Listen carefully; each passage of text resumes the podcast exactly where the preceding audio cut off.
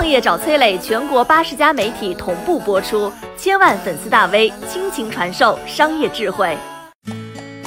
高德地图的新功能真的会侵犯你的隐私吗？把个人数据交给互联网大厂，真的安全吗？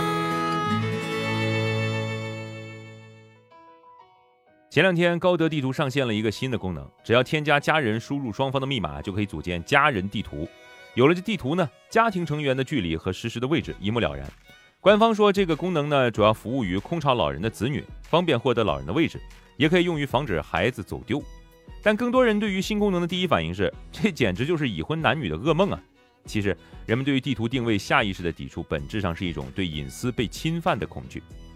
但是平心而论啊，家人地图功能和侵犯个人隐私其实是两个概念，而把你的信息交给大公司，大概率是相对安全的，因为服务器里面有你的数据，会不会单独提取你的数据和提取之后用到非法渠道，这也是三件事儿。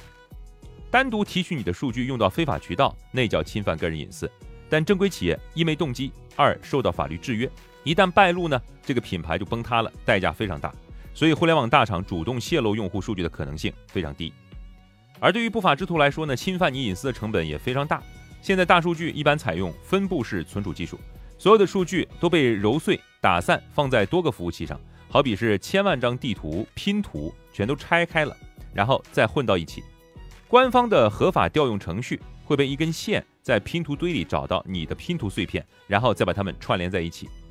而那些不法之徒想要造这根线呢，技术难度不是一般的大。另外，他们还得面对企业的防火墙和工程师。所以说，由正规大企业引发的隐私侵犯的概率，就像飞机失事一样，有可能发生啊，但是几率小到百万分之一。更进一步来说，在第一次使用某款应用时，都会有一个是否允许它读取你数据的提示。我们通常都会点允许啊，因为不点你就用不了这个 APP。有人把这理解为隐私换便利，但换个角度来讲，这其实也是未来技术发展的需要。要知道啊。很多核心科技，像人工智能啊、增强现实啊，他们的发展都依赖大数据。而大数据的核心不是说数据体量有多大，而数据的种类有多少。比如说，一个三十二岁，每天下午四点到五点之间会出现在小学门口的女性，大概率会是一个接孩子放学的妈妈。这里就包含了年龄、性别、时间和定位等数据。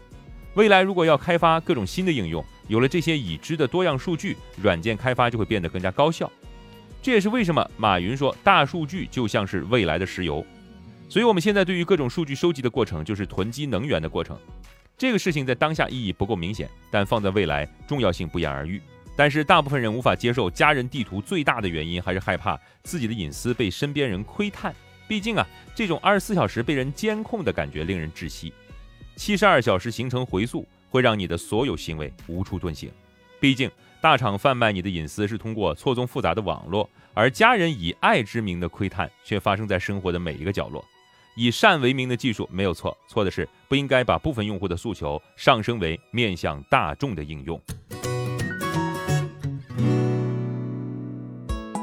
我是商业小纸条，我在很多平台去分享过创业方面的课程和经验，比如说抖音、快手、百度、阿里、腾讯等等。我把主讲内容呢整理成一套音频课程。里面谈到了如何创业、如何做副业，以及优质的一些项目剖析等等，相信会对你有所帮助。下拉手机屏幕，在节目简介里添加我的个人微信，这套课程可以免费给你一份。